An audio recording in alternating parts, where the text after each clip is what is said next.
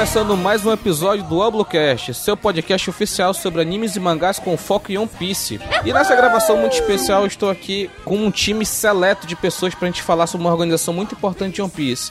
Mas antes de a gente falar dessa organização, vamos apresentar todos os participantes dessa gravação. Começando aqui com o nosso integrante Thiago, nosso grilo falante. Fala aí, Thiago. Aê, pessoas! Aqui é o Thiago, grilo falante revolucionário. E também de Terra Nordestina, nossa querida integrante Michele. E aí, gente, tudo beleza com vocês? Ai, tava com saudade de gravar no All Blue, gente. Estamos de volta e vamos gravar aí sobre essa organização aí extraordinária. Quer saber só de trabalhar, Michele? Fazer o que, né? E temos um convidado muito especial, diretamente do podcast Catum, Carlos Thiago. Opa, fala aí, gente. É, convite aqui do pessoal, né? Vim falar aqui um pouquinho sobre One Piece. Sou lá do Catum, catum.com.br, que também a gente também tem um podcast e a gente fala além de anime, a gente fala muito de anime, é, é muito otaku fedido que tem lá, meu Deus do céu. a gente também de vez em quando fala sobre alguns filmes de animação e também alguns podcasts de cartoon, como, sei lá, Coragem, esse tipo de coisa. O primeiro que a gente foi foi de Irmão do Jorel, então quem gosta desse tipo de conteúdo, dá um pulo lá também e apoia a gente, que a gente tá sempre postando, quase toda semana tem podcast saindo lá, e alguns textos quando o pessoal tá afim. Ah, beleza. Porra, o pessoal que curte a gente, dá uma olhada lá no, no Catum Podcast. E pela primeira vez gravando aqui no Blue, nosso segundo novo integrante dessa nova era aqui, depois do hiato aqui, a gente tava no treinamento, voltou mais forte aí. Também trouxe um novo integrante. Pode time skip. Pode time skip. Diretamente de Minas Gerais, o nosso ET, cantor, apresentador e podcast, Alisson Bárbara. Oi, pesando 90 quilos, no corner esquerdo. é, uh, tudo bem, pessoal? Pra mim é motivo de muita alegria estar aqui com vocês hoje, estreando no Albuclast, Albublast, Albublasts. Infelizmente o Adalto não tá aqui pra gente zoar ele. Mas é, é fazer o quê? A gente zoa ele e fica por isso mesmo. é, eu tô, tô, entendendo esse infelizmente de vocês aí com sarcasmo. Ô, parceiro, é isso aí, vamos. e, e roxando essa equipe sensacional de participantes, é o Rocinho Y aqui pra gente falar da organização Revolucionários. Mas antes disso, não vamos pensar que sou eu, tá, pessoal? Dalton, fala um pouco das nossas redes sociais aí. Seja bem-vindo a bordo da nossa sessão de recados. Deixe aquele comentário bacana e também suas reclamações, quem sabe, né? Sugestões para as próximas pautas. Você pode fazer isso via Twitter no nosso perfil, o arroba allbluecast. Nós postamos lá quando sai o episódio, para você dar aquele RT e aquela curtida, né? Que tanto espalha a palavra, que tanto nos ajuda, que prestigia o nosso trabalho. Quer sugerir pautas, temas ou fazer reclamações e apontar aquelas caneladas que nós né, cometemos ao longo do episódio? Mandem no nosso e-mail o podcastalblue.gmail.com. Até a próxima!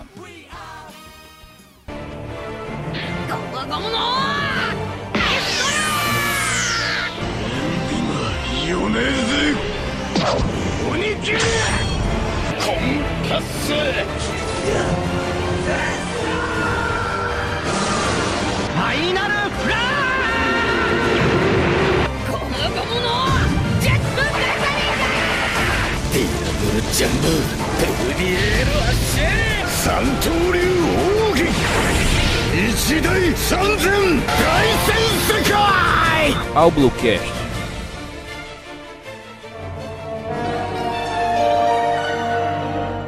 Estamos agora começando a nossa pauta sobre revolucionários. Tiago, você que fez essa pauta aqui, fala pra gente o que é a organização de revolucionários. Os revolucionários eles são uma organização paramilitar. Né? Eu acho que todo mundo aqui sabe o que é, mas vamos supor que tem alguém numa caverna, né? Que, sei lá, acho que perdeu cinco anos aí de. de, de que a, o pessoal se atendeu na política, né? É uma, uma organização paramilitar. É, são, é um grupo organizado, armado, que não faz parte do exército regular. E os revolucionários no universo de One Piece, eles têm o objetivo de expor a marinha, né? E vários segredos, né? Coisas que a gente sabe que a gente vê, né? Eu tava revendo One Piece. Ah, desde o início a gente vê que a marinha, ela, no de One Piece, ela tem sérios problemas no que ela deveria fazer, né? Ainda bem que é ficção. Aí eles vêm procurando ir é, libertar né, as ilhas da, do, do domínio dos Teriubites e tal. É aquela questão, né? Revolução, né, já, já traz uma, uma palavra muito forte, né? Tá tentando trazer um novo governo, ou libertar um povo de um regime ditatorial, né? Então é esse nome cabe muito bem, né, para essa organização que é liderada pelo Monk D. Dragon. A gente não sabe ainda por que, que ele criou essa organização. Ah, Existem teorias que ele foi da tripulação do Rei dos mas nunca não tá confirmado nessas coisas. E Carlos, o que, que tu acha assim do objetivo, né, da, dos revolucionários? Tu acha que é tá, estão certo? Estão fazendo o que tem que ser feito mesmo? Ou tinha que dar, deixar do mesmo jeito que tá? O que, que tu acha? Cara, assim, é, foi bem legal a introdução que o Thiago falou, né? Porque a gente tem em One Piece, a gente tem um sistema que ele é basicamente uma autarquia, né? Tu tem só um governo que manda em tudo, né? Então, é, quando você tem algo desse tipo e você tem uma força militar muito forte como é a Marinha, sempre vai acontecer problemas, né? Isso, isso é historicamente comprovado. E, assim, existem formas e formas de fazer revolução, só que o ser humano basicamente só consegue fazer uma, na maioria das vezes, que é na base da porrada. então, assim, se você for lembrar das principais revoluções da humanidade, né? Revolução Francesa, Revolução das Rosas e por aí vai. Até chegando mais perto aqui da nossa, da nossa época, o Apartheid, assim tal. A gente sempre vai ter esses movimentos paramilitares, né? Malcolm X aí vivendo. Já foi até bem falado em One Piece, né? Temos aí a saga do Malcolm X na Ilha dos Tritões, né? E, cara, assim, ele é o contraponto total, né? Da Marinha. E do, principalmente do governo mundial. Não acho nem tanto da Marinha. A Marinha tem suas facções dentro da Marinha, né? Uhum. Ele é o contraponto total e não tem como você falar que eles estão errados a partir do momento da perspectiva que o Oda apresenta pra gente, sabe? Porque ele, eles são literalmente os libertadores, né? Esse tipo de coisa. Então. É, é porque a gente viu até no, no, no flashback do Barba Branca, né? Do, qual foi o flashback que apareceu o Barba Branca criancinha? Foi o do, da Fênix. Foi o Marco, né? Foi o Marco, a Fênix. É, o Marco tava contando, né, que para um país ser protegido pela Marinha, tá participar do governo mundial, tem que pagar o tributo celestial, né? E o tributo celestial é muito caro. Em muitos países, querendo fazer parte do, do governo mundial, acabaram entrando em falência e o país ficou sem poder, né? Depois pagar o tributo celestial e, consequentemente, a Marinha não chegava lá, né? É, é muito imposto de renda, PVA, não dá. É. Aí aquelas ilhas eram redutos de criminosos, né? Muito pobre, crianças morrendo, passando fome. E o Barba Branca, né? Ele cresceu nesse ambiente de, um, de uma ilha que não, não dava o tributo celestial, né? Então, era, de uma forma, esse controle ele tá tão grande no mundo inteiro, porque é um governo só para 170 países, né? É tipo, cara, os reis não são nada perto dos Tenryubitos, né? Então, os revolucionários, eles querem tirar essa figura, tirar o poder dos tiranos e dar na mão do povo, né? Pelo menos libertar o povo. Essa é a principal razão disso. E aí, Alisson, tu acha que, de alguma forma, tu acha que eles vão conseguir isso de algum jeito? Eu acho que caminha para em algum ponto, eles conseguirem fazer algo similar. Eu acho que eles não chegam a cumprir, na minha opinião, acho que até o final eles não vão cumprir o objetivo deles por si só. Eles vão depender de vários outros piratas, eu acho, para poder conseguir fazer.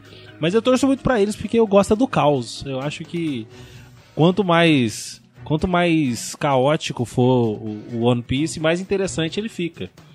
E eu, eu, eu, gostei do ponto de vista que realmente eles são o contraponto da, da Marinha e muito mais até do que os próprios piratas, né, que, que são literalmente o oposto da Marinha, né, no, no caso.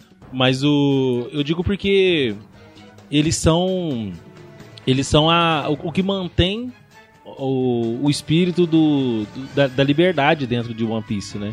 Que se você pensar, se você deixasse a marinha correr solta, ela dominar 100% do, dos territórios, não tem ninguém fazendo contraponto, é, não, não, ia ter esperança dentro de One Piece que não fosse os piratas. E pirata não é um, um ser confiável, né? Então o revolucionário ele tá aí para poder mostrar um, um, ponto de esperança, né? Inclusive para esses países que não têm força para poder serem protegidos pela, pela marinha, entre aspas, né? E a gente vê, né? O Oda ele tem muito disso, né? De pegar, de retratar, né? O nosso mundo aqui que a gente vive dentro do de One Piece, né? Já deu falar de de discriminação, de preconceitos e tal. Ele tenta quebrar muitos preconceitos né, com a obra dele. Muito, é, racismo, ele já tratou de racismo e tal. Daquela cena do que o, o Oden foi salvar o, o Inuarashi, né, com uma Mushi e o Kappa, né, o... Qual o nome dele? O Kappa? Puta merda, que é o nome do Kappa. Kawamatsu. É K. O Kawamatsu. Então ele fala, ó, vocês fazendo isso, né, discriminando só porque são diferentes, só prova que vocês são inferiores, né, Ma- mais ou menos falando isso, né. Então o Oda, ele traz isso para dentro da obra. E a, a Organização de Revolucionários, ela, ela, ela tem isso de, de libertar, né, Michele? Então, a gente viu ao longo do tempo vários feitos assim, não vários, mas alguns feitos que foram significativos. Que é o exemplo Sim. da Tequila Wolf, né, Michele? Fala um pouco de, da, da, da Tequila Wolf, a história dessa ilha. Essa ilha, o principal objetivo deles foram libertar os escravos, né? Eu não lembro muito Uhum. bem não, porque, enfim. Mas Ah, já parou? Você que tinha parado de falar. Ficar... Não, só, só pra te ajudar a relembrar, Tequila Wolf é aquele, é aquele país lá que é uma ponte, que o pessoal tá construindo essa ponte há quatro- quantos anos? É 700 anos tá aqui, o Thiago fez a... tá aqui mais de 700 É, mais anos. 700 anos. quando chegou esses episódios eu não entendi muito bem do, do que se tratava, mas depois de não ter- ter assistido uns, uns episódiozinhos, eu entendi que eles estavam construindo uma- aquela ponte que parecia sem fim, né? Eu nem lembro qual era o objetivo daquela ponte. Não é falado o objetivo, eles não é falado o objetivo, né? É só colocar gente pra construir uma, uma coisa que ninguém sabe pra que servia. Quem sabe aquela lá ponte fosse pra, sei lá, dividir o mundo em dois. O- O que é engraçado daquela ponte é que ela é do East Blue e tá sendo feita há mais de 700 anos, é praticamente interminável, né? Não- ninguém sabe onde que ela tá indo ou onde começou, mas tipo, é- uma ponte serve pra transportar alguma coisa e as teorias da internet é que ah, vai levar Pluton por aí por cima, ou então era uma ponte pra transportar os gigantes, tipo Wars, entendeu? Da raça do Aham. Wars. Eu ainda acho que é como se essa ponte fosse realmente sem objetivo e fosse para castigar alguma família do passado. Por exemplo, você ter uma dívida eterna, entendeu? De, de gerações. Possa ser isso também. Só que de tanto, de tanto que, que eles estão lá, tanto tempo, eu acho que eles até já tinham esquecido já o objetivo, porque eles estavam lá e tal. Aí realmente tem que ir alguém pra libertar. Cara, sinceramente, eu não faço a menor ideia, mas um daqueles mistérios que o Oda até hoje não mostrou nada pra gente, né? Não, pois é. Esse tipo de mistério vai ser só os, os últimos capítulos, entendeu? Que vai, tipo, a história vai se completar, entendeu? Aí vai ligar todos os pontos que tem aberto, entendeu? Aham. O- o- eu acho que até hoje o grande buraco de One Piece são, são os revolucionários, né? É a coisa que a gente menos sabe ali em One Piece ainda é, é isso. Porque antes ainda tinha esse- essa questão do passado, né? De- do passado do Gold Roger, do passado do Barba Branca, essa época assim, e o Oda agora tá, tá liberando, né? E. Mas o- o- os revolucionários ainda é uma grande. Eu acho que passado o ano a gente vai ter muito, né? Porque vai ter as consequências do, do Riveri, né? Então, talvez a partir disso a gente vai entender o porquê os revolucionários estavam lá, o porquê da construção dessa ponte e tal.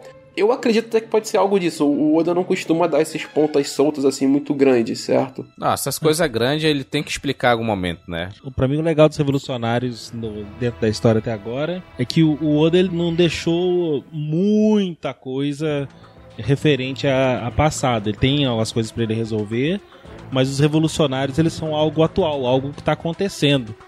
Então ele não precisa ficar se, se utilizando de muito flashback pra poder ficar contando a história. Ele, ele vai lá, conta uma história, alguma coisa assim e tal, mas não é necessário. Só se Sim, ele sim. quiser mesmo, apesar de ser Sim, a cara sim. dele. Mas ele Sim. vai poder explicar enquanto, enquanto a ação tá acontecendo. de você falar isso, né? É que o que acontece? O, como você comentou, os revolucionários eles são atuais, né? eles estão acontecendo. Enquanto o Barba Branca, ó, o próprio Gold Roger, eles são as coisas que aconteceram muito grandiosamente no passado. É, eles tinham um peso muito grande histórico, né? Sim, então isso é muito interessante porque, por exemplo, a gente, teve, a gente começou a brincar assim, tipo, ah, por que o, o, o Dragon criou eles? Isso vai ser meio que assim, uma deixada, acredito que o Oda vai acabar explicando isso, até porque, porra, o pai dele é o grande general da marinha, saca? Então ele vai acabar contando essa história. Mas em si, não, não- não teria muito, muito motivo pra você contar se o Oda quisesse. Ele pode não contar essa história. Tipo, ah, por que o Dragon quis começar essa porra? Porque ele quis. Eu acho que o Garp sabe o motivo. tudo Aham, isso o Garp acho. sabe. O Garp sabe. É, o Garp sabe, deve saber. Mas isso é até um problema, porque é uma chance muito grande deles pararem 3, 4, 5 episódios pra poder contar a história do Garp criando o, o pequeno Dragon, saca? O porra, aí é, su- é ser, e é sensacional, pô. Seria cara. foda É. demais. E, e o padrinho do, do, do Dragon é o Son Goku, né? Vocês se referem a isso? Já pensou? Já pensou? Isso é tenso, hein? Um The Godfather, caraca, é muita onda. e, e o interessante, interessante de ver que o revolucionário, o Oda já pensou nele desde o início. Porque É. quando o Luffy tava em. Antes de entrar na, na, na, na, na Grand Line, né? O, o Dragon apareceu e a gente não sabia porra nenhuma que era Dragon, entendeu? Ele apareceu lá, beleza, quem é esse maluco aí e tal. Ah, é um revolucionário e tal, não sei o que, sabe? Desde aquela época ele faz um discurso muito foda, né? É, é... Ah, quer ser pirata, você pode ser pirata, não sei o que e tal. É um discurso que eu não vou lembrar agora exatamente, que, pô, faz cinco anos que eu vi esse episódio. E é um discurso muito bom que a pessoa meio que dizendo assim, você tem liberdade de ser o que você quiser, entendeu? E meio que o Smoker respeita isso também de alguma forma. Você tá falando que ele é Porque- meio Raul Seixas, então. Faz o que tu queres, pois é tudo da lei, bicho. Bem isso mesmo. E os revolucionários a gente pode ver, né? Eles são muito organizados mesmo, de uma forma deles terem muita informação e saber usar na hora certa, saber o que realmente eles querem, de toda uma estratégia, ter pessoas estratégicas, ser uma organização a longo prazo, como se tivesse todo um plano de anos e só por isso eles estão onde estão. E eles estão sempre se renovando e é bem, bem interessante. E como o Thiago falou na abertura, uma organização paramilitar, né? É, é uma luta, né? Guerra, né? É uma, é uma batalha constante de informação e contra-informação. Espionagem contra espionagem, entendeu? É, complementando o que a Michelle falou, é, isso é até interessante da, da organização como estrutura, porque é isso que dif- diferencia eles de um, de um bando, né? De Eles podiam ser. Porque basicamente podia ser um. um se a gente Bando pre- pirata, um poderia. bando pirata. O, eu acho que o mais próximo deles é o é o bando é o bando da Big Mom, que é bem organizada. Eles têm, né, várias estruturas, mas E uma rede de informação muito grande. exatamente. É. É, mas a- até porque pra você para você enfrentar um poder tão grande como o governo mundial, né, tu tem que ser assim. Até porque tipo assim, diferentemente dos, dos bandos, né, o, o grande objetivo dos bandos é ter poder, né, velho? É chegar ao One Piece. Isso. Chegar uma pista é. Isso que eu ia comentar, né, cara? O- A, a discrepância de objetivo, né? Um bando pirata quer dinheiro e o revolucionário quer libertar o mundo de governo. entendeu? É completamente diferente, né? O nível de, de, de interesse, né? É por isso que não tem um conflito entre os revolucionários e os próprios piratas. Eles podem até ter, porque eles precisam de pessoas, eles precisam de. Por exemplo, o que aconteceu com o do Flamengo. Eles precisavam das armas. Então, algum momento eles teriam que. Não. Enfrentar o negócio, pirata. O negócio das armas é porque o do Flamengo ele era um, mer um mercador, né? Um- ele é um vendedor de armas. E, e essas armas estavam importunando guerra, estavam causando guerra em outros, em outros países. E eles queriam parar essas guerras nos países. No caso, no caso do Flamengo é muito específico, entendeu? Sim, mas de qualquer jeito, mesmo que o Luffy não tivesse derrotado o do Flamengo, eles ainda teriam que fazer alguma coisa, ou seja, teriam que enfrentar ele de qualquer forma. Entendeu? É isso que eu tô tentando. É esse ponto que eu tô tentando chegar. Alguma uma hora ou outra eles teriam que enfrentar algum bando pirata por algum interesse, entendeu? É, eu Mas não que o objetivo dele fosse esse. Eu entendi o que tu quis dizer, Michele, mas é, nesse caso realmente foi porque juntou o útil agradável, né? Porque o do Flamengo era um cara que tava prejudicando muita gente, né? E eles precisavam de recurso, deu, deu, deu certo. Né? O, o detalhe também, bem grande assim de se comentar, é que a primeira vez que a gente tá falando dessa treta deles com os piratas que aparecem principalmente é no. É agora, né? Com o Barba Negra. E o Barba Negra é um ponto central na história, né? Que ele também sabe parte do passado, né? Ou vocês também não têm essa percepção de o Barba Negra sabe o que ele tá fazendo todo momento, ele conhece o passado ali da história de One Piece e por isso que ele tá correndo por esses caminhos, ele tá fazendo o que ele tá fazendo, saca? É, é, eu acho que é muito percepção dessa. Eu, pô, não teria motivo do Barba Negra enfrentar o, o, o, o Revolucionários assim, botar o bando dele à prova contra os caras mais procurados do mundo por nada, assim. Então, ele tá crescendo, eu acho que ele tá crescendo, o Barba Negra ele tá crescendo para ser o maior vilão de One Piece, eu acho, no final. O vilão final principal. Então, para ele ser esse tipo de vilão, ele tem que ter até um cunho histórico interessante também. Então eu concordo com você. Eu acho que realmente ele tem um conhecimento do passado, mesmo que ele não tenha vivenciado. Mesmo que ele tenha descoberto tudo, aprendido tudo dentro do navio do Barba Branca. Mas eu acho que ele tem um conhecimento muito vasto do passado. Eu acho que ele não sabe nada, sabia? Sabe de nada, Eu acho que ele não sabe.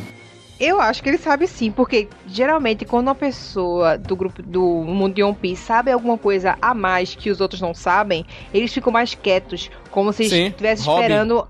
A Robin é um desse- exemplo. É, a Robin é um exemplo. Robin que é miúda é o exemplo maravilhoso disso.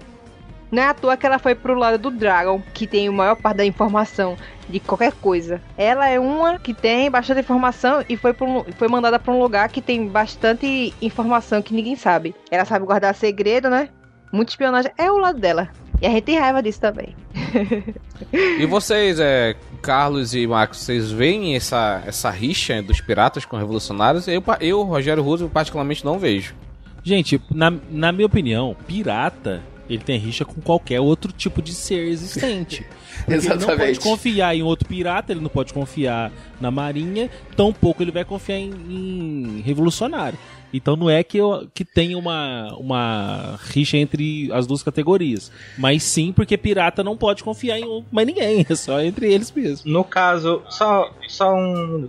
É no caso do dessa disputa com o bando do Barba Negra, tem outra coisa, que o Barba Negra tá procurando Akuma no Mi forte, né? A galera lá tem, pode ter, a, ele pode estar procurando a galera lá pra, pra roubar os Akuma no Mi.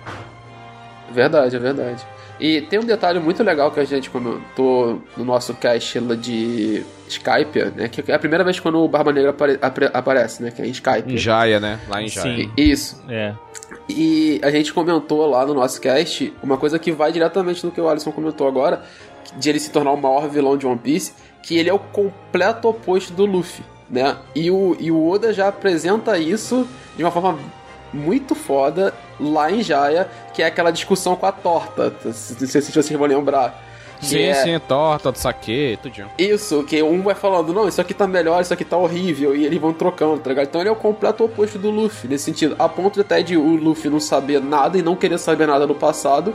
E até por isso que eu também eu acho que o Barba Negra ele sabe, porque como ele é o completo oposto do Luffy, ele sabe o passado, sabe? Ah, olha, olhando por essa ótica, a gente pode pensar desse jeito também, né? Que ele sabe já toda a história do século perdido, entendeu? É outro motivo sei- que eu penso que ele, que ele tem esse conhecimento é porque a escolha dele entre os membros que vão acompanhar ele, a escolha dele pra ir atrás exatamente da fruta que ele roubou do ex, porque aquela fruta foi ele decidiu que ele queria aquela fruta por um motivo específico, porque ele sabia que aquela fruta ia dar uma habilidade pra ele e tal. É necessário pra ele roubar outras habilidades e por aí vai. Então eu acho que ele tem um master plan mesmo ali que vai rolar. E pra esse master plan funcionar, ele tem que ter um conhecimento base. Eu não sei nem se ele tem o conhecimento do século perdido. Eu acho que aí é só mais a Robin mesmo. Eu acho que, tipo assim, coisas que aconteceram 30 anos ano passado, saca? A época ali do, do bando onde que tinha Barba Branca, a, a Big Bomb, todo mundo junto, as merdas que deu naquele momento e tudo mais e tal. E os acontecimentos que deram depois com o Roger, descobrindo Loftale, esse tipo de coisa. Isso ele conhece. Agora o século perdido. Aí o século perdido é, né, mano?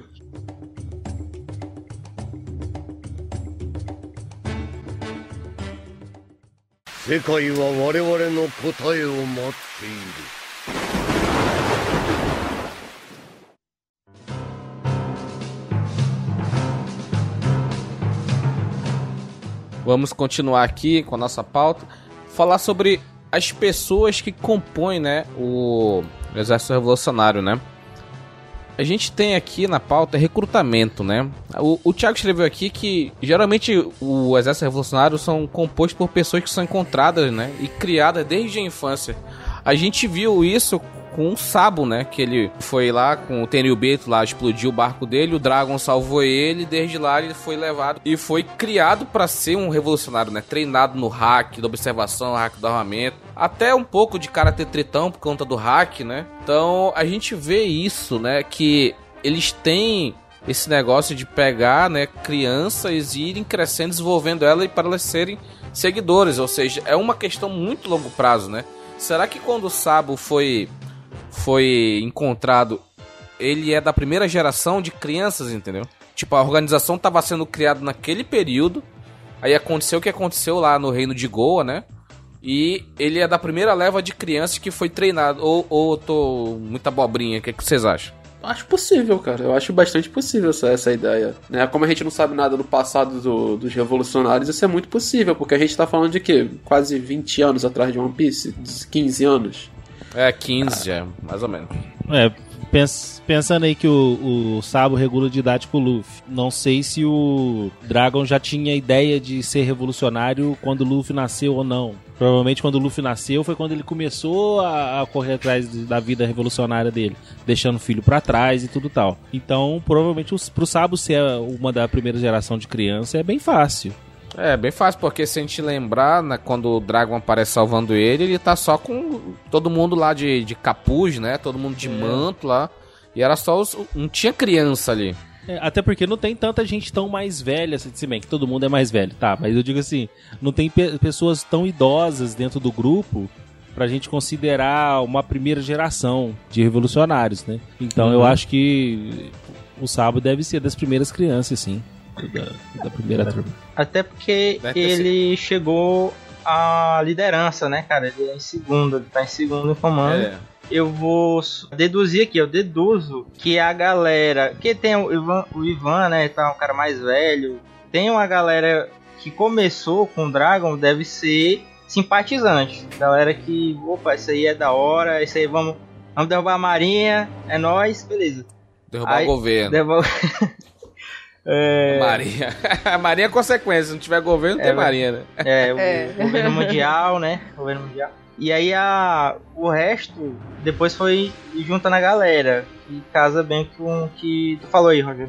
É, até porque tem um diferencial que dentre o, o, o Sabo como chefe de gabinete para os comandantes é que a gente já viu, a gente viu o, no caso ali do Ivankov, que ele tem uma vida própria, né? Com o Zokama, tudo. Ele é uma figura que ele tem uma movimentação independente do, dos revolucionários também.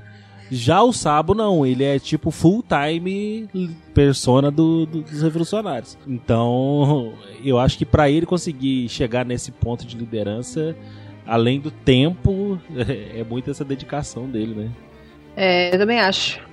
Ele foi muito dedicado. Aquilo, entendeu? Se ele tinha muita também a questão da raiva e tal, do poderia ter acontecido. E o objetivo da, deles era realmente acabar com o Seriubito. Foi um Seriubito que quase matou ele e tal. Tem toda essa, essa questão, né? É, muita coisa envolvida ali na vida dele.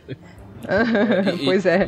Aí a forma que os revolucionários foram sendo apresentados não foi assim, pá, toma todos os revolucionários na tua cara. E não, foi uma coisa muito gradativa, né?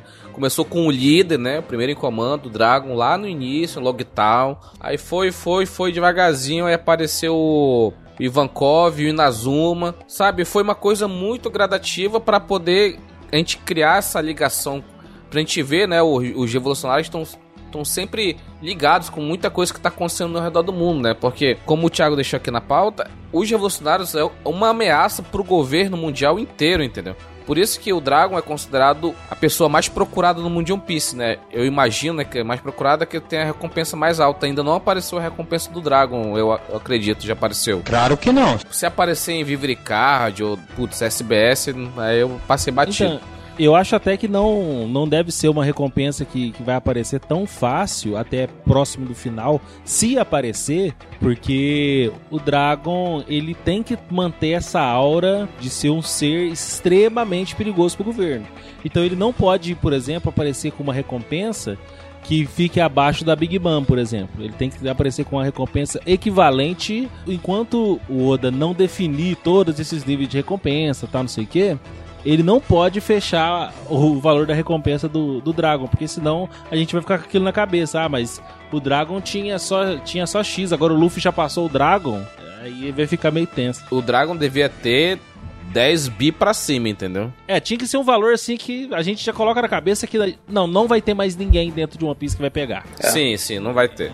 E, e, vamos lembrar, né, cara, que o Dragon pro, pro governo mundial, ele é a coisa mais próxima que tem do século perdido, né? Que ele é, ele é um embate gigantesco. E vamos lembrar o caso lá da terra da, da Robin, né? Que só por eles descobrirem uma, algumas partes do, do, do século perdido, eles entenderem a história, foi pro espaço. Então, é. se um cara com o poder dele, como o Dragon tem, talvez ameace ter esse conhecimento, velho, tipo, é estratosférico o nível de recompensa automaticamente, mas de perigo que ele, que ele faz. Sim, é porque o governo ditatorial, ele faz o possível e o impossível para continuar no poder. Eles não querem ninguém além deles no poder. Então, ver uma, uma organização paramilitar que que consegue se manter sozinha, que de alguma forma consegue fazer os caras viajar pelo mundo e libertar as pessoas, tá vindo dinheiro de algum lugar, entendeu? De alguma forma tá vindo dinheiro aí. A gente não sabe também como é que ele se mantém. Não sei se será que tem alguma pessoa grande fazendo doação, isso a gente não sabe, né? Que a, a, a pessoa a pessoa não pode se expor porque se se, se a pessoa se expor, ah, eu sou eu sou patrocinador do revolucionário, automaticamente vai preso, vai ser morto pelo governo mundial. Então tem isso, entendeu? Deve ser o Don Quixote de Miosgard. Eu acho até que é por isso que a gente não tem a extensão total do, dos revolucionários. Que a gente tem. O que a gente vê aqui não chega a ser maior do que. No, na verdade, é bem menor do que uma tropa de um de um Yonko, né? Um, sim, se sim. Se você pegar é. os Yonkos, você vai ver muito mais gente. Mas porque você não pode se revelar revolucionário e, e ficar de boa. Eu sou revolucionário. Você, você vai ser caçado ao extremo, né? É tipo assim, é, chamou o revolucionário, aparece o louro do banheiro, aparece o Sasquatch do teu lado, sabe? Colar uma mirante de bobeira aí, você... o Kizaru aparece atrás é, de turma. Automaticamente, ele sumona revolucionário. Ele se teletransporta, opa, ouvi alguém falar revolucionário, tô aqui, plim! É, tipo isso. O Koshine. o Kashina. Cara, e eu acho bem legal essa, essa ideia que porra, quem patrocina os revolucionários? De onde que eles tiram esse dinheiro, né? Como é que eles. Pô, porque eles não. Eles têm. Eles tinham o, o, o, centro de comando deles, que foi atacado, né?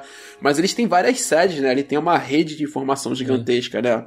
E eles têm navios, né? E ter navio, a gente viu no arco lá de Water 7, não é barato navio no mundo de One Piece. Então, mas é, eu, eu acho que o dinheiro dentro do, do, do, mundo de One Piece assim, ele não é relevante quando eles não queiram que seja. Porque o próprio Mugiwara, eles não, eles não pilham ninguém.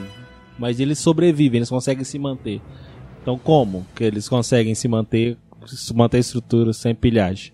Eles oh, pegaram mano, mas... uma, grana, uma grana violenta na Ilha do Céu. Que foi agradecimento. Os caras deram pra eles ouro, né? Aí eles pilharam na Ilha do Céu, dentro da cobra lá, esqueceu que eles pilharam lá? Mas fala sério, você viver de, ban você viver de banquete e festa em toda a cidade que você vai também não é muito difícil, tá ligado? Tem esse detalhe. Eu ainda acho que das ilhas que eles salvaram, que eles. Enfim, eles ainda recebem, tipo, gratidão, entendeu? Porque foram muita. Foi muita gente que eles salvaram. Mas não tem, tal, não tem um Wi-Fi, Michel. ilhas tal. Michele. É, muita, é muito dinheiro, Michele, gente. Não tem DOC, nem TED, nem Oi. transferência bancária. É, não, não tem PicPay. não tem PicPay, pô. Eles passam meses em alto mar. Eles... O negócio é que onde eles chegam, eles ficam amigão da galera. Fica amigão da galera, porra, se eu tem um amigão da galera, porra, uma, bora beber, comer um churrasco, o cara vai, pô, nem paga. Aí vem nem paga nada, pô. Então a gente consegue explicar isso. Agora, os revolucionários é. tu não consegue, porque como é que tu faz dinheiro fácil? Vende arma, trafica pessoas, é, vende escravos. Isso em One Piece tu faz um dinheiro assim, ó, rapidinho. Só que já que, já que eles são revolucionários, eles não podem vender armas, eles não podem traficar pessoas, eles não podem fazer nada dessas coisas que teoricamente são contra, entendeu? Então, talvez eles vivam de atividades ilegais literalmente relacionadas ao desmantelamento da marinha e do governo mundial. E daí que deve vir o dinheiro deles. Eles fazem uma atividade que ataca gravemente a Marinha e o governo mundial e gera dinheiro a partir daquilo. Assim, imaginando. É conjectura que a gente vai fazer aqui, porque isso eu duvido que o Oda vai se dar uma foda pra isso.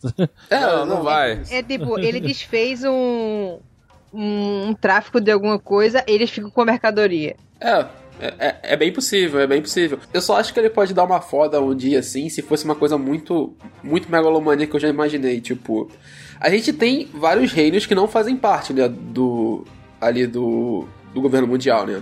Gente, sim, sim. Por exemplo, o ano. Todos que não pagam o tributo celestial. Tributo. Isso. Tem vários. E, e, e, tipo assim, como tem vários, talvez possa existir algum reino que seja muito poderoso entre esses, saca? E esses caras vão lá e, tipo Entendi. assim, a gente vai lá e financia, saca? Foi, foi a única, única coisa que eu já imaginei na minha vida. Mas aí o Ouro teria que abrir um, uma saga dentro desse reino, por exemplo. Entendeu? E abre Como uma é caixa de Pandora isso? também, porque Sim. se tem, sei lá, tem um governo mundial que tem 170 países, né? Então são 170 ilhas, mas tem uma ilha que ou duas que não fazem parte e apoiam o revolucionário, quem tu acha que perde numa guerra, bicho aí?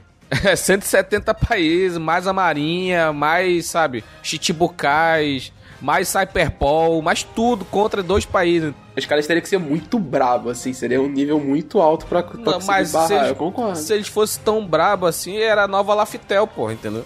É. Eu ia falar isso agora, o dinheiro vai de Laftel. Tinha que ser um país que é, que é distante, que seja longe, para ser o mais possível intocado. E outra coisa, eles têm que conseguir Laftel de novo. muito e tem que conseguir barrar informação de tudo quanto é jeito. Só ela, né? Se tiver for o mínimo de informação do governo, eu acho. Se alguém chegar lá e falar, eu acho que tal país está ajudando os revolucionários, aí ia dar um ruim. É, é, de, é, de, é, bem difícil ter todas essas características, né? Que para vocês verem, né? O que a gente tem é o ano, né? Lá tem, a gente tem proteção de Ocon, tem proteção natural e os caras lá são fortes, né? Então, esses caras são bravos. Sim. Então, mas até aí para reconstruir essa parte do de Wano, eu não acho tão impossível porque existe um outro mistério que talvez seja o maior mistério de One Piece, que é o que porra faz o Shanks, tá ligado? É, tem isso também. O Shanks é o patrocinador dos revolucionários. O Shanks é o cara que mais blefa, cara. Já pensou o, o, o, Dragon, pela idade dele, né? Ele é bem mais velho que o Shanks, né? Quanto, quantos é. anos tem o Dragon, bicho? É. Hoje, atualmente, tem 55. Já é um senhorzinho. Tudo isso? O Shanks 50... tem quantos anos? O Shanks tem 39 pós-time skip. Então, aí dá diferença de 16 anos. Cara, facilmente, facilmente o Dragon poderia estar tá no navio do Rei dos Piratas. E cada um seguiu o seu caminho. O Bug foi querer pegar só dinheiro. O, Bug, o futuro o, rei dos piratas, por favor. O futuro rei dos piratas. O cara, já falei aqui na Noblocast, o cara que vai achar o tesouro do Capitão John. E, consequentemente, o tesouro do Capitão John é o quarto Hold Poneglyph, aquele que tá perdido. Rapaz, o bug vai ser importantíssimo ainda. Pode, pode anotar aí. É, a gente fez essa aposta no Catum, a gente falou, último, última saga de One Piece, o bagulho explodindo e tudo mais tal. Vocês acham que o bug não vai estar? Tá? Ele vai estar, tá, mano. É certeza. Tá, vai tá. Com certeza vai estar tá lá, faz... mesmo que seja um bracinho. Aí, aí voltando, aí o Dra... Aí... Literalmente só um é. bracinho. aí, voltando lá. Aí o Dragon podia estar tá tranquilamente, sendo 16 anos mais velho que o Shank, poderia estar tá na, na tripulação de Redes Pirata. E cada um quis seguir seu caminho. E o Dragon, sabendo o que aconteceu no, no, no século perdido, assim, o, é, o propósito é herdado, né? Aquela ideia de derrubar o governo se manteve algumas pessoas. E o Dragon encabeçou isso, ainda tá levando até hoje. A gente viu que o, o Gold Roger morreu, tava, tava doente, mas ele em 22 anos ainda não conseguiu fazer nada, entendeu? Olha, olha, olha a doideira, entendeu? É muita lombra se ele for realmente do tripulação, entendeu? Seria muito interessante, eu queria que fosse, sabia? Queria Também. muito que fosse, mas apareceu apareceu no flashback, ele não tá lá, então é muito difícil, entendeu? Ele é muito ser. difícil. É, ah, mas é talvez difícil. ele não tenha nenhuma relação com pirataria, saca? Talvez ele simplesmente foi um cara que passou por algum perrengue ali, ficou putão, falou: vou acabar com esse mundo, foda-se. É, né? Vou, vou mudar isso aqui.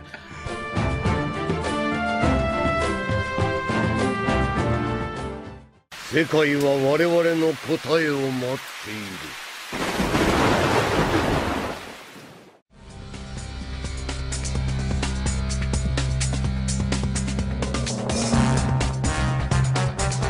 Aí, aí falando aqui do. Começar a falar dos personagens, a gente tá falando bastante do Dragon aqui. Com o Dragon, vocês acham que ele, pela rede de informações dele, por toda a informação que ele tem em redor do mundo, ele sabe da existência do Insama? Eu acho que ele sabe da existência do Insamar. Porque, por como vocês podem ter percebido, foi bem fácil eles terem entrado lá no. em Marijoa. Teve vários, vários bandos, né? Várias, gente, várias pessoas conseguiram chegar lá. É, aquele cara lá do Lafitte, né? Do, do Barba Negra, o Shanks. Tem uma O galera. Shanks estava lá dentro. É, é real, né, velho? Segurança não é uma coisa boa. É foda. Não, é porque o negócio é assim, os caras lá são os Tenryubito. Quem em sua sã consciência ia mexer com os Tenryubito, né? Então eles se garantem muito nessa, Luffy. nessa premissa, né? Aham. Ah, o Luffy é, ma o Luffy é maluco, entendeu? Então. Porque se o, se o Dragon tá jogando o jogo de derrubar o governo mundial, então ele sabe que existe uma pessoa que tá comandando em cima de tudo, entendeu? Provavelmente. Que é o isso, Insama, entendeu? Se ele tá jogando, se ele tá jogando esse jogo e ele é o chefe da organização Revolucionários, ele como chefe, ele tem que mirar no chefe da organização Governo Mundial, né? E não é o Sgorosei. E, e até e até aquele capítulo nós depois de 900 capítulos de mangá, a gente pensava que era o Gorosei. E no final das contas, tem mais um cara que é um Insama que ninguém sabia. Mais de 22 anos nessa merda, ninguém sabia que existia esse cara, entendeu? Pois é. É foda. Ou ele apareceu e a gente não sabe que era ele. Tá merda, porra, Michelle. Porque ele caraca. usa uma capa, né? Ele usa como se fosse o Ku Klux Klan. então a gente não sabe quem é que tá embaixo daquela roupa, entendeu? E aí, Thiago, o que, que É tu o acha? bug. é o bug. Realmente, né? Tem essa coisa da silhueta, mas eu não sei, né? Se... Mas ele foi apresentado, eu não sei se. É, é, porque tem esses casos que a silhueta é alterada, né? Pode encaixar outro personagem. Pode acontecer, cara, pode acontecer. É, o, o Dragon, ele é um personagem muito interessante e misterioso, né? Todo lugar que ele chega dá aquele negócio de tempestade, e a gente não sabe qual que é o poder da Akuma no Mi dele, se é a Akuma no Mi do vento, se é da Akuma- Akuma no Mi da tempestade, sei lá do que, que, que vai ser. Mas sempre que ele tá chegando em algum lugar, sempre tem isso, né? Tempestade com rádio, ventanias e tal, né? É a Akuma no Mi do- da TPM. O Drago é o, é o líder, né? Deve ser o fundador também, membro fundador, né? Líder e tal da parada toda aí. É o cara que apareceu quantas vezes no capítulo, no, no mangá? Cinco vezes, eu acho? Pô, cinco vezes foi muito, né? Seis, sete vezes, né? Uma coisa assim. Ele aparece muito pouco, então e- ele... Esses personagens que aparecem pouco, no final das contas, eles devem ser trabalhados mais pra frente, né? A gente espera isso, né? É em torno disso mesmo. Aí continuando aqui dos revolucionários, tem um, temos o Sabo, que é o segundo comando, irmão do Luffy. Hoje, atualmente, né, o usuário da Mera Mera no Mi e o usuário também daquele punho do dragão, né?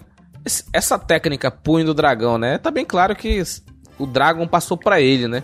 Mas, mas de onde que o Dragon conseguiu desenvolver, né? Será essa técnica? Insama.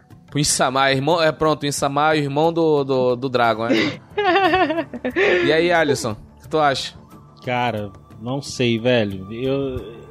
Eu acho que o One Piece a gente já tá bem estabelecido que poderes mesmo, poderes muito metafísicos e tal, eh, são dependentes de fruta, né? É, bom assunto que o, que o Rogério colocou, que o, nos revolucionários no geral, né?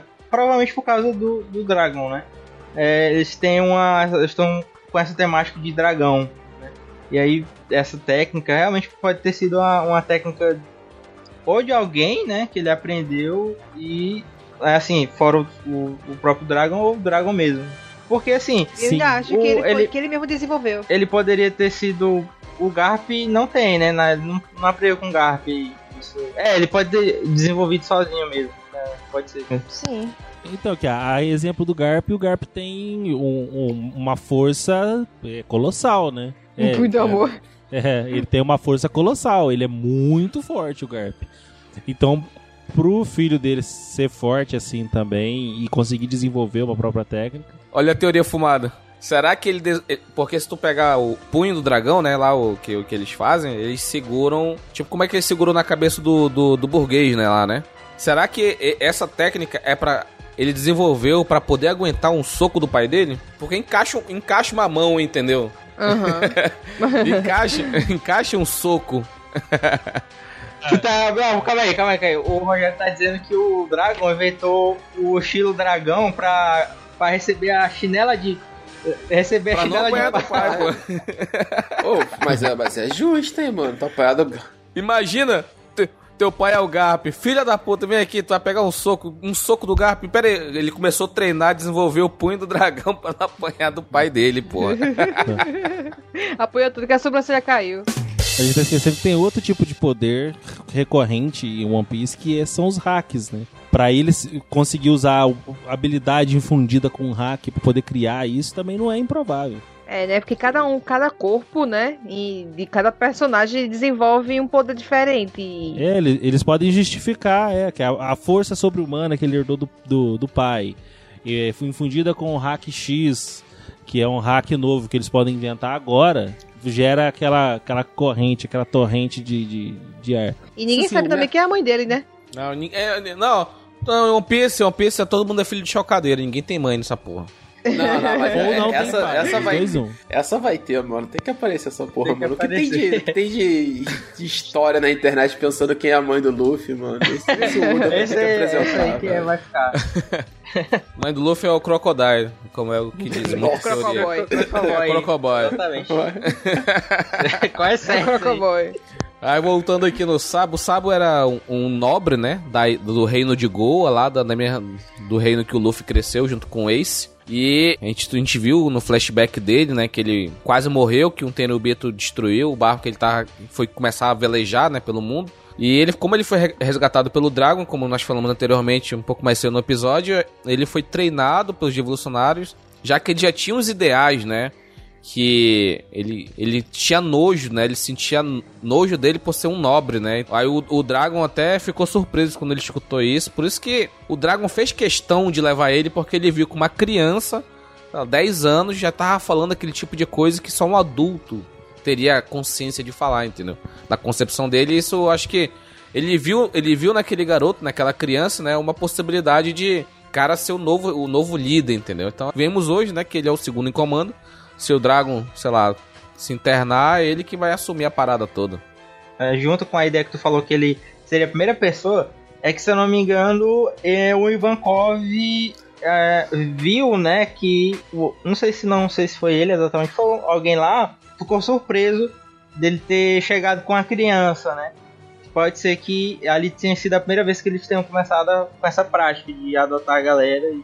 É, ainda mais uma criança toda fodida ainda, né? Acho que. É, né, cara, a gente só vai entender essas motivações do Dragon quando for contada a história, né, mano?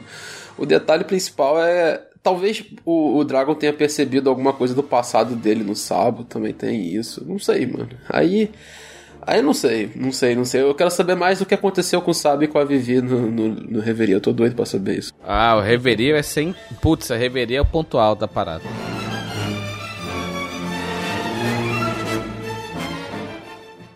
世界は我々の答えを待っている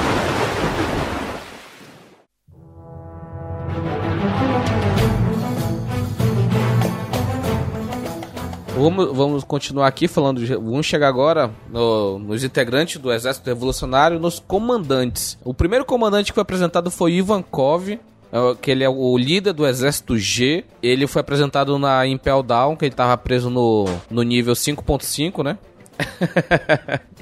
E ele é um Okama, então ele, ele, ele tem esse lado dele. Acho que foi o segundo apresentado como Okama, né? Depois do. Do, Mr. do, Bon, Tio. é, do Mr. Bon Tio. Bonchan, né? Bon Clay.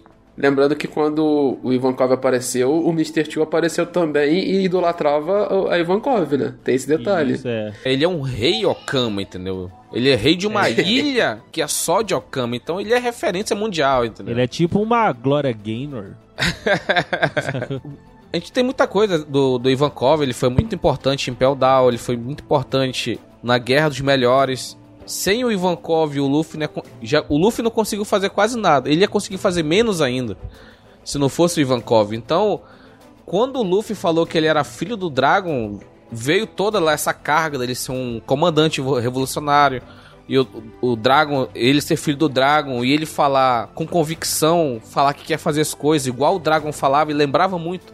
ele olhando pro Luffy, ele via o pai dele, o Dragon, né? Então ele ele deu esse voto de confiança, né, no, no Luffy e o Luffy fez o que fez com a ajuda dele, né? Isso é muito, muito foda, bicho, de ver o quão importante o Ivankov ele foi inserido sabe, na história de One Piece, né? Lá com o Luffy. É muito importante isso daí. E também, se não fosse pelo Ivankov, o Luffy não seria quase imune a veneno. E o que foi muito importante depois, no pós-time skip, que ele teve alguns contatos com venenos e tal, e ele não, não, afet, não se afetou foi até importante. Eu acho que foi um detalhe importante que mais pra frente, por causa do veneno da própria Wano, que lá é quase tudo é contaminado, eu acho que seria foi uma parte bem importante para que ele evoluísse, entendeu?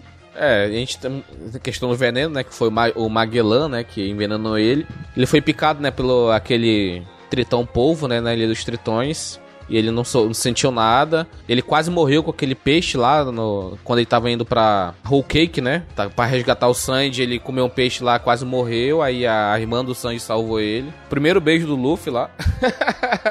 então, essa parte do veneno de Impel Down e a importância do Ivan Kobe foi muito importante. Se não fosse isso, ele já tinha morrido muito antes, cara, de, de veneno, né? E os outros quatro comandantes, eles foram apresentados meio que recentemente, por assim dizer. É o Caraço, né, que é o líder do, do Exército do Norte, a Belobet, do Exército do Leste, o Morley, do Exército do Oeste, e o Lindbergh, que é do Exército do Sul, né? Cara, desses quatro aqui, o que merece ser, ser citado é a Belobet, né, Michelle? Fala um pouco da Belobet. Rapaz, tu quer que eu fale minhas teorias loucas da Belobet, né? Não, apresenta a Belobete, depois tu fala tua história. então, a Belobete, ela é líder do Exército do Leste. A primeira aparição dela foi no foi recentemente no capítulo 904 do mangá, no episódio 880 do anime. Ela tem uma fruta bem interessante que a gente não sabe muito bem como funciona não, mas é a Kobo Kobo no Mi, que é a fruta do incentivo, do encorajamento. Ou seja, qualquer pessoa que ela encoraje, ela fica super empoderada. O que lembra um quadro que, que ela foi inspirada, que é A Liberdade Guia no Povo, de Eugênie Delacroix, que realmente é muito parecido. Ela, a, a mulher do quadro também segura uma bandeira e tal, igual na mesma posição que a Belo Betty se apresentou pra gente no, no mangá e no anime. E foi bem interessante. Sim. E se você perceber, quando uma pessoa é afetada pelo fruto dela, a pessoa parece que exterioriza uma força que ela não sabia que tinha. Aí é isso que dá o poder dela. Mas eu não sei exatamente se isso é uma vantagem ou não, porque se ela tiver só, entendeu? Aí é bem. Tem bem disso. Ela pode se auto-incentivar. eu não sei, né? Não, não. É o seguinte, ela é, ela é baseada. Você tá falando de quadro aí, não é nada disso. Ela é baseada no coach. Eu já ia falar, isso é como no meio do coach. O, o coach, ele usa coach métodos de auto-hipnose também. É, pois é. É, ele, ele se engana. Lembra aquele cara da hipnose, né? Que ele incentiva o povo, o povo através da hipnose. Esqueci o nome dele. Pois é. Na hora do espelho começa a fazer ha ha ha ha ha, ha e sai correndo até é, é engraçado porque esse é um dos poderes mais bizarros que já apareceu em One Piece, né, velho? Em alguém importante. O Oda é mestre em fazer. Né, cara? Tipo, poder de incentivar as pessoas. E, e, tipo assim, a ideia é muito foda por trás, né? Ela carregando a bandeira, etc quase uma Joana Dark da vida. Sim, então, sim. Outros, é, é, muito, é muito engraçado porque ela tem, tem cara de personagem de, de, assim, de heroína, né? Os outros três têm cara de vilão. pois é. Mas ela tem cara de heroína. e a parada dela, ela deve ter ajudado muito né, naquela invasão que teve com os Barba Negra, com os, os Piratas Barba Negra. Porque ela deve dar um boost na galera, tá ligado? Então, provavelmente com batalhas em grupo, ela deve ser uma força essencial aí pra, pra... É, ela pra mim ela aparenta ser o tipo de, de personagem mais útil durante uma batalha campal, assim, com várias pessoas. Sim, sim. Porque a, a moral do grupo é o mais importante, eu acho. Se o grupo tá desmotivado, o grupo não faz nada. Tipo, eu acho que o embate perfeito seria ela e a Perona duelando, sabia? De um lado a Perona deixando o pessoal depressivo e do outro lado ela deixando o pessoal motivado. Verdade, aí, Rogério. Realmente. bem interessante. Interessante, é, realmente. Aí a gente vê, né, o poder da moral, né? A gente vê muito bem, né, que, como o, o Alisson falou, né, se a moral do, do time tiver boa, né, porra, o pessoal faz o que que bem entender, né? A gente viu lá que os marinheiros que a, a Perona afetou, os caras, ah, queria nem estar vivo, não sei o quê. Mas um cara motivado, pô, se o cara, o cara morre e morre contente, entendeu? Por estar fazendo parte daquilo, entendeu? Então, é- esse poder da moral é muito.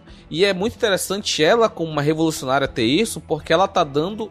Literalmente, ela tá dando poder pro, pro pessoal que é pobre, entendeu? Somente pela força de uma ideia, entendeu? Ela coloca uma ideia e essa ideia dá força pras pessoas.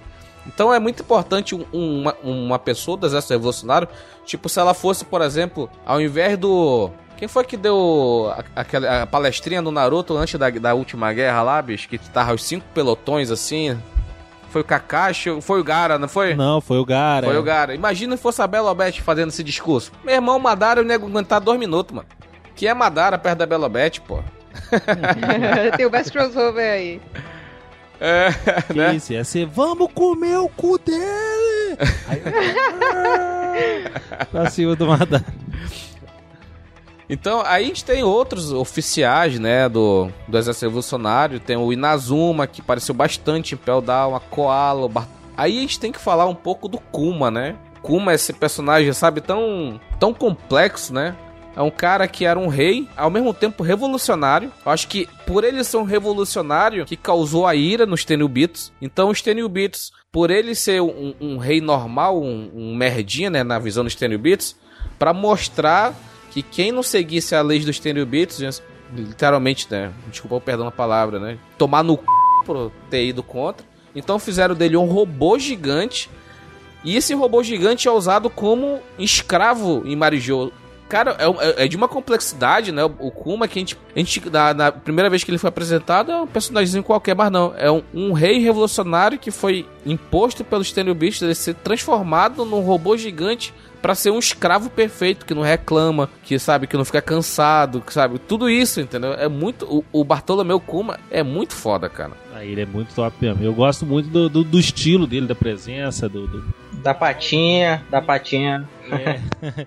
Porque ele, ele foi um personagem muito bem escrito, cara. Cara, ele é muito foda mesmo. Vou falar aqui só um pouco só das operações, né? Assim, de uma visão geral, pra gente poder já seguir pra nossa finalização. Então teve o resgate do Terminal Cinza, o resgate do povo em Tequila Wolf, que a gente falou no início do, do- desse episódio. E consequência disso, a, a Robin foi levada lá pros revolucionários. Então a Robin teve um contato muito grande com os revolucionários, que é coisa que ela não falou pro Luffy, a boquinha miúda.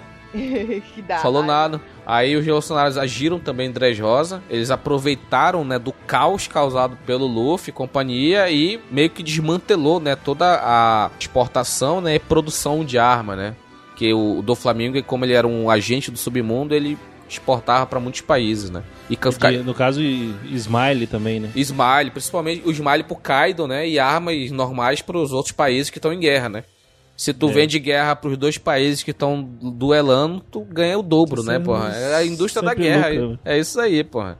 Estados Unidos, né? Guerra, Estados Unidos. Estados Unidos. Aí a gente teve também a batalha em Báltico, né? Que não foi mostrada, mas o, o burguês, né? Depois que ele pegou um cacete em Dressrosa, ele foi infiltrado no barco dos revolucionários. Que quando ele voltou pra Báltico, como ele era um comandante do Barba Negra, ele tinha um Vivricard. Com certeza avisou o Barba Negra e, e a tropa inteira caiu lá do Barba Negra, entendeu? Então aí foi uma batalha que a meu ver, pelo jeito que foi apresentado, né, pelo jornal, né, que o jornal do Big News, né, do Morgans é muito tendencioso, ele meio que fugiu, né, e deixou tudo pra trás. A, a base que eles tinham em Báltico. Então, mas só que não foi bem explorado isso. Então tem muita coisa pra gente saber do que aconteceu em Báltico, né? E por último, né, o mais recente, o ataque à, à Conferência Mundial, né, ao, ao Reverie, né? Que os revolucionários, os comandantes e os oficiais lá lutaram, aí lutaram contra o Toro Verde, contra o Fujitora, que eu não sei falar o Hokyugyu, né? Então vou falar Toro Verde, né? Lutaram contra o quem mais? O- acho que o Kong devia estar, mas ele não foi citado. Então ele foi uma luta muito intensa, entendeu? E acho que uma, uma das consequências desse ataque, né? Não a consequência em si, mas tava tudo envolvido, né? Que foi a extinção, a extinção dos Chichibukais. Então tem muitas coisas acontecendo no Reverie que com certeza vai mostrar pós o ano. Então, o entre arcos de um ano e a próxima saga vai ser o Reverie novamente. Porque antes de começar o ano foi Reverie, aí tá tendo o ano agora. E no meio do caminho teve Reverie também. Então, com certeza, depois de ano vai ter. Aí a gente vai ter toda a revelação do que realmente aconteceu, quais foram os, os confrontos que tiveram. E ainda teve essa questão de que o Sabo foi dado como morto, né? Então a gente não sabe se realmente o Sabo morreu ou se o Sabo matou uma pessoa. O que, que vocês acham, pessoal? Só pra gente finalizar aqui. Será que ele tá morto? Ele matou alguém? Cara, complicado. Eu não acho que ele tá bom. É, também. Tá, acho que ele não morreu, não. Mano, é, pra mim. Tem, aquela, tem aquelas cartas do Insama que mostram as pessoas que tem que morrer, né? Aí a acho que a, a, prim- a primeira que era da leva era a Vivi, ele se intrometeu nisso e aconteceu alguma coisa. Ele tá com a galera aí da, da Vivi aí. Minha opinião. Nossa, é, é porque a Vivi, né, é, é- é do bando, né? É do bando do Luffy, né? O Sabo acho que faz parte do- de uma regra que. Uma coisa que todo mundo gosta é, são crossovers, ainda mais numa série tão longeva igual é o One Piece. Aí, quando acontece, a gente fica satisfeito, fica feliz, igual tá sendo no caso do. Na, no Leveri lá, que a gente viu as princesas se encontrando, foi legal. Outros personagens se encontrando. E uma coisa que pode acontecer é o Shanks encontrar com o Sabo. Que vai ser muito interessante, que são dois personagens muito importantes, estão no mesmo ambiente e são amigos do Luffy. então eu acho que pode. Acho que ele pode aparecer lá e, e os dois trocar uma ideia sobre algum assunto. Ia ser bem interessante, hein? A gente vai saber isso depois de um ano, cara. O cara, o depois de um ano, vai ser a parada que vai voltar pra reverir. A gente vai ver tudo isso sobre o revolucionário. Então, de uma forma geral, resumindo aqui, essa organização, ela, o intuito dela é derrubar o governo mundial, tirar do governo tirânico, né, dos Tenryubitos, e dar um governo mais justo e democrático, né, para os países que são aliados, que muitos deles são meio que reféns, né, que não podem fazer muita coisa, ou é isso ou não é, ou passar fome, então, ou é tirania completa ou é fome completa, então, ao invés da pessoa passar fome, o cara na pobreza, os caras acabam baixando a cabeça e aceitando esse governo. Mas no final das contas, o, o- o revolucionário quer dar o poder de escolha, né? Então é um serviço muito forte e tem um poder muito grande, né? De mudar cabeça, né? mudar pensamentos, né? Então é- é uma organização misteriosa, mas ao mesmo tempo muito importante dentro do mundo de One Piece.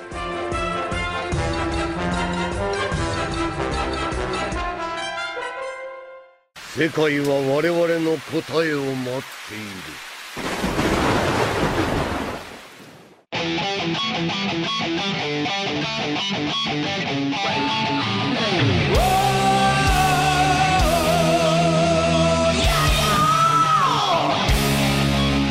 Então foi isso, pessoal. Esse foi o nosso episódio sobre os revolucionários que tivemos a participação maravilhosa do nosso amigo Carlos, lá do podcast Catum. Carlos, pode falar que dê seu jabá, fale pra gente onde, que as pessoas podem te encontrar, o que, que, que acontece lá no Catum. Fale, faça o jabá completo aí. Beleza, então, é, valeu, primeiramente, valeu pelo convite, gente, brigadão, gostei muito de estar com vocês aqui. É, o Catum, ele tá em todas as, as redes, assim, de podcasts, né, todos os agregadores, Spotify, iTunes, Castbox, né, só não estamos no Deezer, porque o Deezer é chato, pessoa chata, Chato. Putz, chato. né, Mas o Oblu tá lá. Mas o Oblu tá. Ó, Bruno, tá, conseguiram, a gente Tá, tô, tô so- conseguiu. uma sofrência pra colocar lá no Deezer, mas resto todos os outros que o pessoal pode usar, Tanin, esse tipo de coisa assim, estamos em todos. É, quem quiser acessar o site é catum.com.br e, cara, bem simples, estão lá todos os nossos podcasts, nós temos três podcasts, nós temos o Catum Classic, que normalmente a gente fala lá de um, um tema mais fechado, assim, é, ou uma obra, como por exemplo, estava comentando com o nosso senhor Y aqui, né, que é o que é Hajime no Ippo, por exemplo, o próprio One Piece já tem três casts de One Piece, Madoka Mágica pra quem quer ouvir, e por aí vai.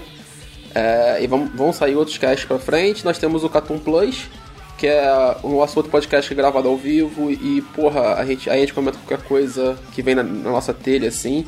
Normalmente são notícias ou alguns assuntos aleatórios, como por exemplo, melhores primeiros episódios de animes, entendeu? ou sei lá, melhores spin-offs de anime. Ou, a gente tava comentando sobre os spin-offs de Fate no Brasil, então tem essas maluquices que a gente inventa, né? E alguns textos de vez em quando aparecem, a gente é parceiro de vários sites. E brigadão, gente, mais uma parceria aqui formada. Agradeço muito. Pô, a gente que agradece aí. E só pra reforçar, galera, sigam aí o Catum no Twitter, no Instagram, acesse o site deles, sigam eles é, no- nos agregadores, comentem, façam, façam acontecer, porque é assim que a podosfera, né, vai crescer e a podosfera otaku, né, que é mais nichada como a gente, vai vai vai florescer mais ainda, né? Então só para reforçar nosso recado de redes sociais, Instagram, Twitter, arroba e de é, apoio coletivo, né, de financiamento coletivo, temos o padrim.com.br barra Alblocast e o picpay.me barra Alblocast. Então, todos esses links do Catum, do Cidadela. Oh, Cidadela. Do, do Catum. Caraca, tu falei dois podcasts dá nisso, né? então, todos os links do Catum, do Ablocast, tanto do Padrinho, do PicPay, do Spotify, vai estar tá tudo no post aí, dá uma olhadinha, sigam aí. Então, galera, espero que vocês tenham curtido esse, esse episódio sobre os revolucionários. Já nos vemos na próxima. Tchau, tchau, galera. Falou, tchau, tchau. Falou, gente. Valeu. Falou, gente. Tchau, tchau.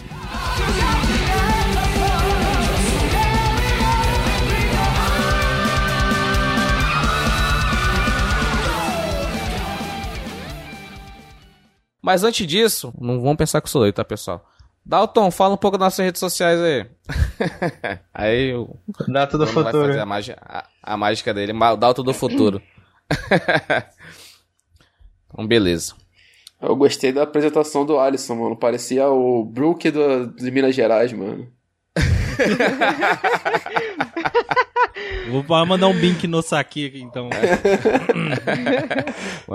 Pera aí. Este programa foi editado por Audi Edições.